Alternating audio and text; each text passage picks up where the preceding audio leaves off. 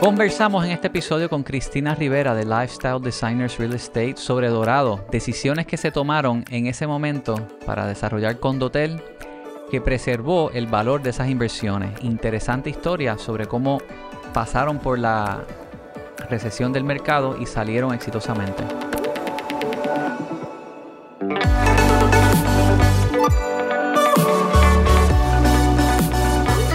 Bienvenidos al episodio número 12 del Orbital Podcast en la segunda temporada. Me acompaña Fernando Rodríguez. Saludos. Coral Buré. Muchos saludos. Brandon Zavala, bienvenido. Y está con nosotros también Cristina Rivera de Lifestyle Designers Real Estate. Cristina tiene más de 25 años de experiencia en el mercado inmobiliario. Estuvo con Dorado Beach Resort por 16 años.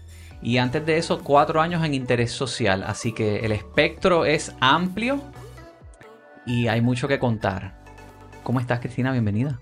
Muchas gracias por la invitación. Estoy muy bien. Vino recomendada por parte de Coral. Hay varios temas que, queremos tocar contigo hoy. Claro. Indaguemos.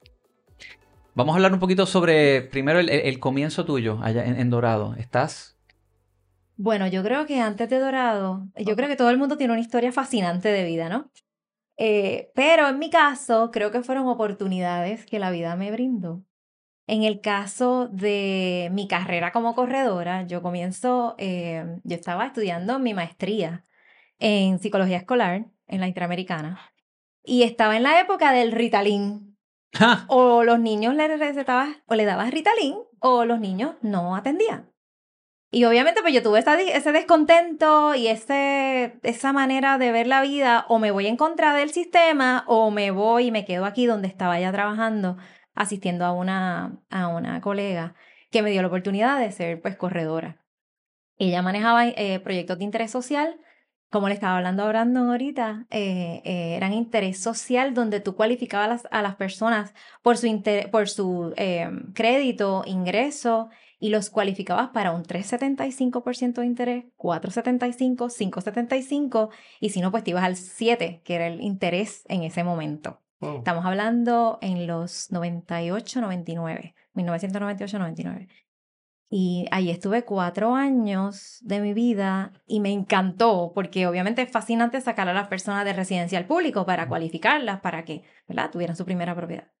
Pero entonces decido en aquel momento decidí una, tuve una situación personal y me decidí ir a Estados Unidos a vivir y decidí regresar. y obviamente la necesidad pues llama. ¿Cuánto tiempo estuviste fuera? Tres meses. Ah, eso. Era una decisión personal, me iba a volver a casar. Unas vacaciones. una, vacación, una sabática. Una, una, una vacación. y estuvo fantástico. Fue en Virginia, la pasé maravilloso, pero eh, regreso sin dinero sea, que hay dinero. Hay veces en la vida que tú pues tienes que decidir, comes de lata o pagas el carro.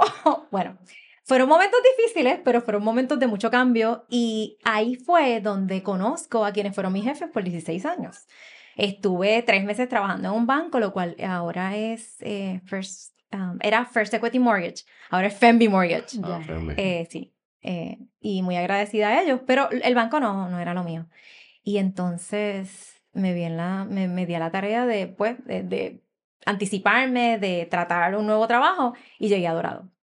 En Dorado, pues era totalmente diferente. Estábamos trabajando con mercado de lujo local, porque era mercado de lujo cuando tú le vendes el la segunda propiedad a una persona en Dorado, lo cual tiene un acarreo, o sea, uno, un carrying cost y, y un estado o sea, ellos no vivían. Las personas a las cuales yo les vendía. Era el second home. No vivían. Era el second, Esto era 2002. Esto fue 2003. 2003, 2004, cuando viene HF y el, el boom. O sea, estuviste en el boom de, ese second home de Dorado. Ok, interesante. Ahí estuve en la cuarta, quinta, sexta, sexta, séptima y obviamente ahí comenzó Plantation, las fases de Dorado Beach Comienza Plantation en el 2007 2007, tú imagínate que todo el primer, eran, son tres condominios. El primer condominio, que es totalmente residencial, eran propiedades donde tú vendías en 715 mil dólares hasta no más de 900, el penthouse, eh, como mucho. Y tenías personas que eran básicamente locales, que estaban en una lista de espera, que se peleaban por las propiedades, porque era el primer, como le estaba diciendo a Coral, era el primer high rise en Dorado, aunque hay otras, otras propiedades que se designan como condominio, The Greens, The Fairways, pues era la primera propiedad de high rise y mucha gente le gustaban los condominios. O sea, que en algún punto en el mercado la gente se peleaba por las propiedades.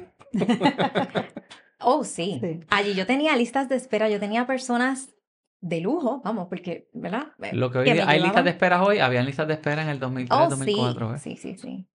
Eh, y tratábamos de ser, pues tú sabes, lo más ecuánime, pero había gente bastante agresiva. O sea, personas que me llevaban a la oficina el domingo, mira, toma, un bizcocho. Yo, mira, esto no es. wow.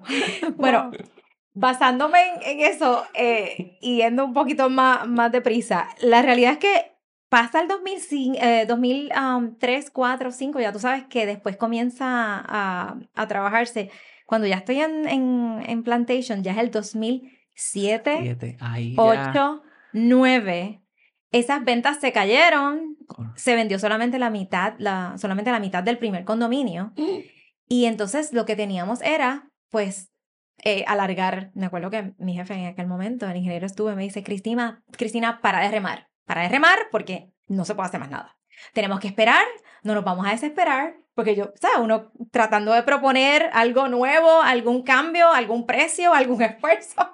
Bueno. Ah, algo mediático y no, no había nada, que hacer. Estábamos entre Dorado Beach y Plantation. En, un momento vino el incentivo del gobierno también. Oh, sí. Vino del gobierno, vino los, vinieron los famosos buy downs, que era que te prepagaban algunos intereses. Bueno, eso de trabajar en conjunto con el banco, se hacían, bueno, mil maromas. Pero ¿qué pasa? No fue hasta el 2010 ¿Qué propone un bufete de abogados muy reconocido y muy conocedor. Dice, mira, vamos a proponer entonces que la segunda fase sea condotel. Y para mí eso fue una mala palabra, porque para mí yo entendía que el condotel para mí era un timeshare. O sea, yo en mi mente, mi mente local, acuérdate, yo estoy aquí, y todos los clientes que vivían, pero ¿cómo es posible un timeshare? Y yo, bueno, tú te tuviste que educar que es un timeshare, que es un fractional, que es un condotel. Todos son compuestos, o sea, son regímenes, eh, eh, regímenes diferentes. Nosotros allí teníamos el, lo que era el condotel y el condotel es tú eres dueño, hay un dueño o pueden dos, tres, una, en LLC puede ser un LLP, puede ser un, eh, puede ser un dueño, pero tú tienes que poseer la propiedad para, ops, o sea, no, it's not mandatory, o sea, no es obligatorio ponerlo en un programa de, de renta. Ah. Claro, eso tiene unos beneficios y tiene unos requisitos. Si tú comprabas una propiedad y compras, porque esa ley es vigente, la 249, ese, nosotros, si tú tienes un un condotel. tuvo que pasar una ley para poder hacer esto viable. No, no, no, no, ya ah, estaba. Las casitas eran condoteles y todo. Las casitas Pero, ¿qué pasa? Las casitas estaban eh, underwater. O sea, las casitas no, tenían un valor, no, no, tenían el prestigio que a lo mejor tú querías tener en Dorado Beach. Entonces, por eso, pues, nos tuvimos que educar, porque me incluyo, educarte, qué es un condotel, qué te beneficia, qué no te beneficia, y de acuerdo, y yo creo que esta fue la, la mejor estrategia que tuvieron estos abogados de, de, de convencer a, al desarrollador a implementar el régimen condotel en el segundo y en el tercer edificio. Que en Plantation son tres en total. Está el primero, que, es, un régimen de propiedad horizontal. Y entonces el dos y el tres que terminaron Este es mi case study, Plantation. Plantation. ¿Hubo ajustes en precio cuando lo convirtieron en condotel? O sea, no. Ustedes Al contrario. Como te digo, el desarrollador estuvo bien firme en su precio, él lo que mantuvo, él dijo, mira, esto es cíclico, vamos a aguantarnos. Hubo un, un año que solamente entre Plantation y Dorado Beach cerramos una propiedad. esto, esto, lo pasó todo el mundo, vamos, esto, esto Claro, pero hubo muchos desarrolladores que no podían aguantar y tuvieron que... que claro. Fíjate, pero me llama la atención lo que dijiste, que lo, que él te dijo, eh, para de remar para de remar. Que a veces uno quiere ir ahí en contra de la corriente, todo lo que da y beber, pero mira, qué interesante que la mentalidad es, no, stop, fluye. Gente sabia. gente sí, de lo que es la experiencia. sí.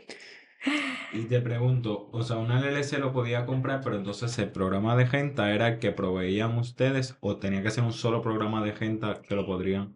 Buena pregunta. El programa de rental, de, del rental program como tal lo provee, el, es el administrador del edificio. No te digo condominio porque entonces entramos entre Propiedad edificio 1. El edificio 1, por ejemplo, de Plantation, es un edificio que es régimen de condominio. Típico en Puerto Rico. Dentro de un resort. que todo el mundo cree que es Ritz, no es Ritz. Ritz está al otro lado, no tiene nada que ver. Y no es lo mismo tampoco, entonces, e, el HOA, el que maneja el rental program. Sí, en el caso del, condom, del condotel, buena pregunta, el caso del condotel, el administrador es el administrador del hotel. También. Sí. Ya. Y interesante también, cuando estábamos hablando ahorita, me mencionaste, o sea, diferencias claves entre el régimen de propiedad horizontal, lo que nosotros conocemos como condominio, y el régimen de condotel. ¿Quién es el que, el que toma las decisiones, o no el que toma las decisiones, sino el que tiene la, la mayoría? El consejo de titulares en un condominio, obviamente, son los titulares. En este caso, la mayor parte es el administrador y es, se, se toman las decisiones en beneficio del negocio del condotel aunque no todas las unidades eh, estén en el, en el condotel, porque esto es not Como te digo, no es obligatorio el que tú tengas un régimen de condotel, tú posees la propiedad, tú la usas, tú puedes vivir ahí, tú la puedes arrendar a tu gusto, tienes unos, unos límites de renta, eh, pero, por ejemplo, en Plantation tú puedes arrendar la propiedad diariamente y tú manejarla, pero tienes un, tienes un condotel que lo puedes... Eh, lo puedes hacer, lo puedes, lo puedes incluir en ese, en ese mm, en, ese, programa, programa y puedes obtener unas, unas, unas gran, unos grandes beneficios a nivel de inversión. Si tú ubicas la propiedad nueve meses al programa y, las, y la, ¿verdad? la acomodas en el programa desde la primera compra, tú tienes exenciones de algunas exenciones de renta, tienes hasta el 90% de exención en, en, en sellos y comprobantes tienes eh, el beneficio de que, pues, claro, tienes una persona que te lo maneja, tienes un costo. Eh, todos los splits, lo que le dicen los splits, son el administrador, en este caso, pues puede que te cobre. No me gusta hablar categóricamente porque esto puede haber cambiado, pero puede que te cobre un 30% por manejarte la propiedad, o un 40% o un 50%, como lo hacen algunos hoteles de 5 estrellas o más, eh, dependiendo. Pero... Y, me hablabas también de créditos contributivos. Esto, este tipo de beneficios... Em, Otro de los beneficios es que sí, si tú envuelves no, no más del 10% de tu aportación eh, en efectivo a la compra de una propiedad como esta, puede transferirse a, otra, a créditos contributivos.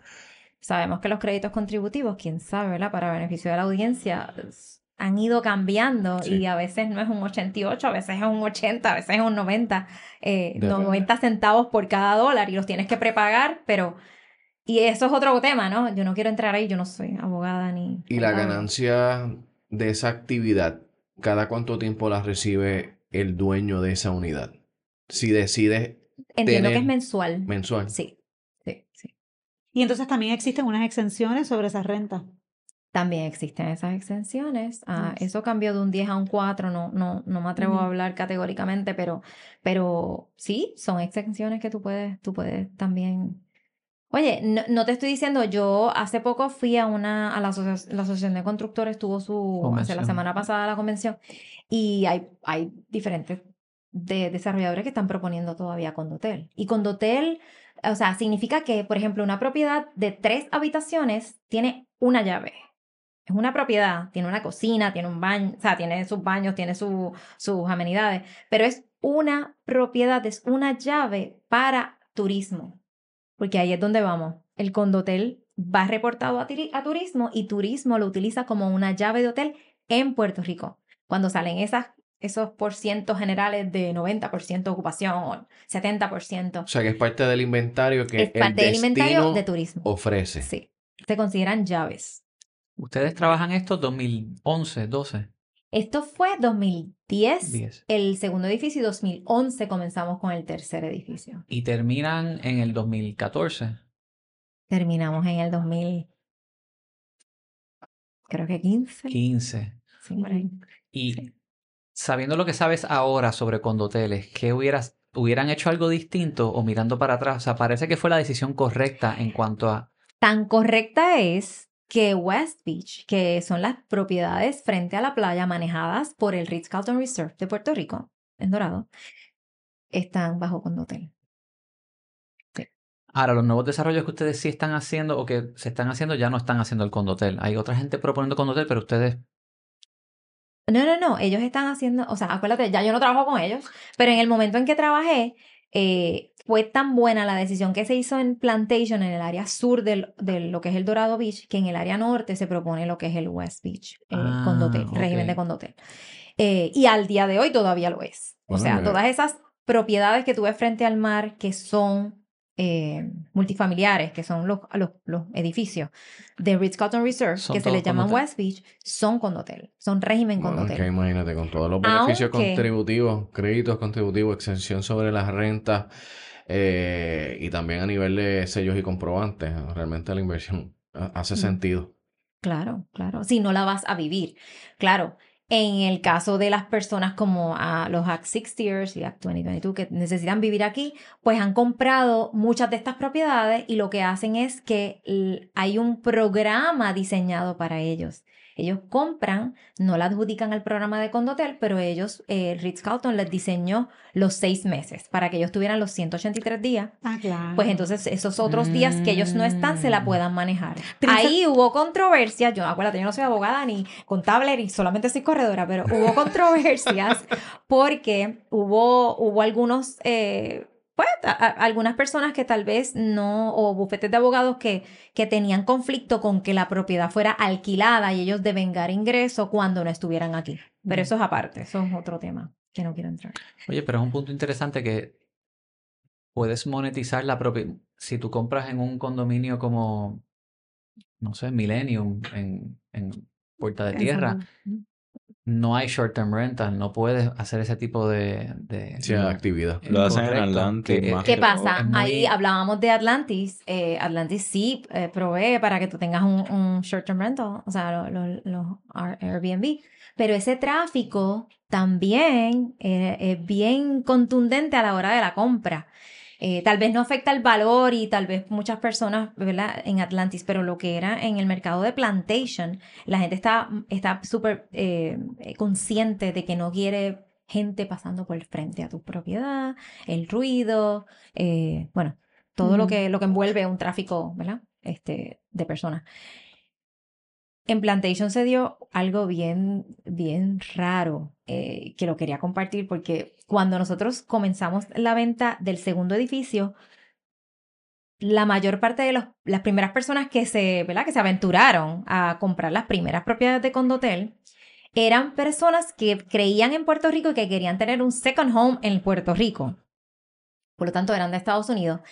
Y todos preferían el segundo piso. Y tú dices, ¿Por qué? es raro, porque el segundo piso en muchas de las ocasiones es el eh, less desirable. o sea, Ajá. Y las el que menos- Era porque todas las palmas, o sea, lo que, lo que como trabaja, ¿verdad? En, el, en la mente del consumidor, las palmas significa vacación para el americano, para la persona que viene a Puerto Full. Rico, para el local. O sea, la palma tiene una connotación en nuestra, en nuestra, nuestra psiqui, memoria Claro, sí. colectiva y memoria actual. Y, y tú veías una cierta preferencia, aunque, claro, tenían los mejores precios. Entonces nosotros decidimos como que ajustar un poco los precios. Pero era, eran las palmas, estaban ahí. Luego las palmas crecieron, el mercado cambió, pero era algo bien diferente. Tener las palmas en eye level. Exactamente. Otra cosa que era bien curiosa es que cuando tú entrabas a esa propiedad, y no quiero sonar, ¿verdad?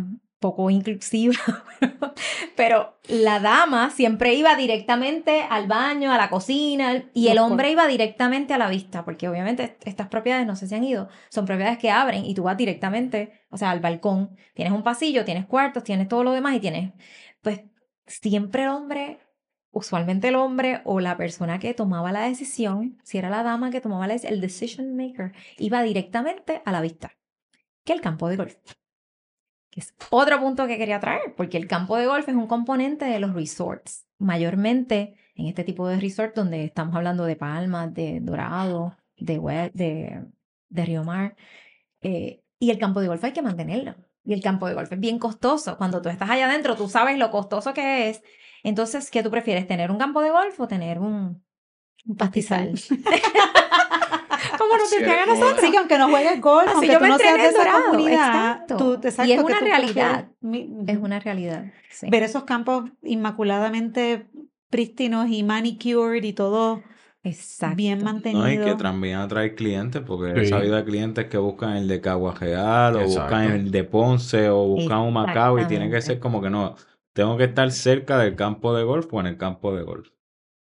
Entonces, pues el, el, el, como te digo, el, el cliente se pone cada vez más exigente. Hay clientes que llegan a una propiedad y lo primero que te dicen, ¿dónde puedo sacar el segundo inodoro? Y tú dices, porque tú quieres un segundo inodoro en el master room. O sea, estamos Pero- hablando, estamos hablando para, o sea, yo cuando la, la primera vez que Cristina me comentó esto, a mí me costó entender. Y yo decía, no estamos hablando de un segundo baño, estamos hablando de un segundo inodoro en el mismo baño master. O sea, que haya un inodoro para él y un inodoro para, Para ella. ella. O para ella. Y para O para, ella, ella, para, ella, exacto, bueno, para ella. la pareja, Exacto. para la pareja. Yo había escuchado un. His and Hers sink, pero No, no. His and Hers Toilet. toilet. Pues, no, apparently never. it is a thing. Yo no, Really? Sí. Wow. Ahora están quienes solamente quieren steam rooms. En vez de la ducha regular, pues ellos quieren steam rooms. Los otros días hicimos un open house eh, y lo único que me decía la gente, no, es que yo quiero ir para el apartamento que tiene el dirty kitchen.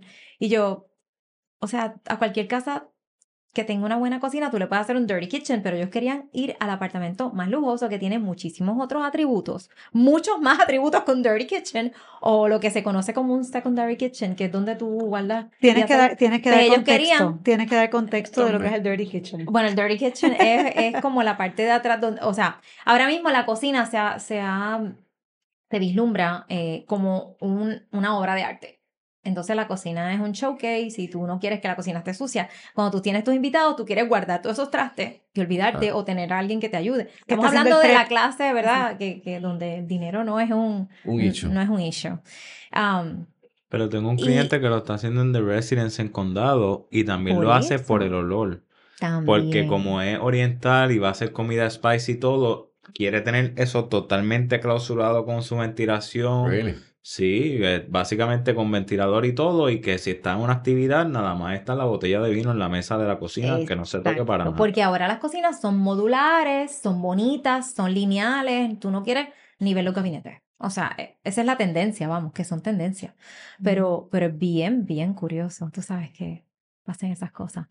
Eh, Y hablando de, de, de, de romper esa, ese mindset, o sea, tú lo tuviste que romper en lo, en lo, en lo personal con el tema específico del condotel y cómo no mirarlo como... como eh, ah, bueno, me ha pasado eh, de- del gypsum board, vamos. en las- hay muchas propiedades que ya no son fáciles, te construyen las paredes. Y para mí esto era como, ¿qué es esto? ¿Cómo yo voy a vender esto? Tú sabes, estábamos hablando ahorita, o sea, yo necesito enamorarme del proyecto o del producto para venderlo. Yo no puedo vender algo que no me guste, que no me apasione. Y honestamente vender Gibson para mí era sumamente, pues, Cómodo. incomodísimo. Pero entonces, claro, te educas y educas al cliente. Y los beneficios que eso conlleva. O sea, uno Claro, piensa, bueno, pues ti- tienes la, tienes la estructura en concreto armado, tienes tus paredes en bloque, pero entonces todo el interior de, la, de los apartamentos de ultralujo son en gypsum board. Y tú dices, pero Dios mío, ¿cómo es posible? Uno con la mentalidad de uno de Puerto Rico. Tú estás abriendo los ojos, Giancarlo. Pero yo vi Mi casa hace... está en Gibson, dividida. Ah, pues mira. Pero verdad. eso también te da, aparte de la terminación, te da la flexibilidad. flexibilidad. La flexibilidad después de O cuando sea- quieras hacer algún ajuste, claro. Recuerda que en el viejo San Juan era, mi casa era un, Un nave. un Pero tú, rectángulo. Y pues subimos todo. Creaste las divisiones. Pues hace como dos, dos semanas, tres semanas que, que estábamos, eh, tú hiciste un open house en Sí. Plantation y una de las propiedades era un multiple open house, eran cuatro propiedades. Pues una de ellas era un penthouse ahí en Plantation y los dueños de esa propiedad aprovecharon esa flexibilidad que les, que les, eh, les provee la estructura por ser las divisiones Gibson y ellos literalmente lo dejaron en el caparazón y rediseñaron todo, o sea, cambiaron, ese, ese penthouse era de dos niveles, en el primer nivel estaba el entertaining area, la cocina, no sé qué, y arriba los cuartos, pues ellos lo invirtieron, cambiaron cocina de lugar, cambiaron baño y todo lo pudieron hacer de una manera quizá un poco más efectiva, justamente por el Eso. diseño del interior, que era en Gibson. De hecho, Harbor Plaza en, en Viejo San Juan frente a los muelles en el interior completo. Completamente en Gibson, todos los cuartos, todos los baños, y tú dices apartamentos de 3 y 4 millones. No, y que el Tengo Gibson que tiene una... confesarles que El todavía Gibson. yo tengo un poquito de resistencia con eso. Fíjate, la bueno. tecnología del gypsum board ha mejorado tanto y tanto y tanto que a veces es hasta mejor que el cemento. Te lo digo, yo lo he aprendido por los ingenieros y los arquitectos que van a mis proyectos, pero es porque absorben humedad, porque te dan esa condición de estética, ¿ves? No tienes los cables, exacto, que es lo que se busca, o por lo menos el, el ojo moderno, ¿no? Claro. Claro. No, y para reparar es mucho mejor también quitar la plancha, o sea, no tienes que buscar un chip y hammer, romper toda la electricidad. no, no, no, eso, exacto, por eso mismo. Y no tienes que tampoco ponerle un, ¿verdad? Un gypsum board arriba, si no es por detrás de la pared. Fíjate, algo que me llama la atención y volviendo a, al time frame, cuando toman la determinación de, de esa segunda fase de plantation, hacerlo con dotel, eso fue antes de que entrara en vigor la ley, las leyes 20 y 22. Eso fue casi paralelo. Pero acuérdate que una de las leyes viene de mucho tiempo. Obviamente cuando empieza en vigor... Claro, eso eh, fue en el 2012, ¿no? 2012. Por eso, exacto. Esa primera torre entonces empezó en el 2009. Esa primera torre. Eh, digo, la segunda. La, segunda, en el 2010. Ah, 2010. 2010. Ah, pues claro, sí.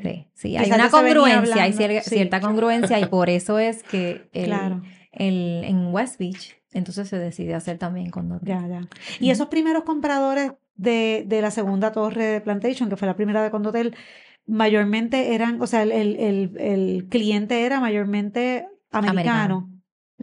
O sea, que mucho local. Pero sí había una, una resistencia en el mindset, específicamente con el tema del condotel del, del cliente local. Sí, al principio. O sea, que hubo que romper eso. Sí.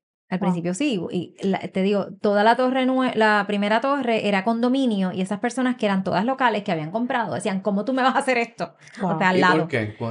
Bueno, porque el, el, concepto que uno tiene del, de la compra del tiempo, no, del, no de la propiedad, que es el timeshare versus el condotel, eh, pues que es un mercado, un transient, eh, o sea, un mercado que no es el más educado, que no es el más que paga, que no es el que va. No es una comunidad tampoco, es más, tiene más turnover. Es, transito, ajá, es eh, transitorio. de hecho, hubo también, esto me recuerda cuando se propuso hacer la égida en Gallery Plaza, que los que compraron también estaban en tribuna, pero fíjate, en este caso, lo que hizo fue proteger el valor de esa gente. Exacto. La, inversión de ellos se protegió. Porque pudo haber sido entonces que, hubieran querido que redujeran precio y se vendieran a comparables por debajo. Fíjate que aguantaron, hicieron el condotel y lo que hicieron fue proteger la inversión de esos compradores. Definitivo. Y del, oye, y del resort como tal. Eh, tú estás, estás en un resort donde está sumamente bien planificado, tú no tienes uniones de calles entre una, un desarrollo y otro, estás unido por un, por un trail, pero el trail está condicionado a una membresía, con unos carritos registrados. O sea, el nivel de seguridad, que es otra cosa de la que estábamos hablando, de los beneficios de un resort versus una, un condominio donde yo vivo, en condado, whatever, eh, es que tú solamente tienes un guardia versus tener sistemas de, de, cámara, niveles de, seguridad. Sí, pero por eso se paga. Y, y, qué bueno que existen, vamos, que nos ha puesto en, en algún momento en el, no, y eso, el fitness center. los jardineros, tú me hablabas que en un, en, un determinado momento eran sesenta y pico de jardineros. Que venían de lunes a sábado. ¿De lunes a sábado? Sesenta y pico de para mantener. Bueno, eso ahí yo tendría un issue con el, el, el, ruido. Pero es que es tan grande. Yo te lo digo mm. por lo grande. O sea, tú no ah. recortas más de 15 días. O sea, una grama. No, no, más, no más frecuente de que 15 días o 10 días. Pero es, es la, la, la magnitud. Claro. 1.400 acres de terreno, más 500 más. o sea, Cristina, ¿dónde te pueden encontrar los interesados en consultarte algo sobre Dorado? Bueno, pues yo estoy en Lifestyle Designers. Yo tengo mi página www.lifestyledesignersre.com y si no, al 787-390-4337. Excelente. La verdad que es bien interesante todo lo que compartes, la historia, la trayectoria. Eh, gracias por sentarte con nosotros y compartir. Gracias por la oportunidad. Ha sido un placer. Gracias, por venir. Gracias, Wilton.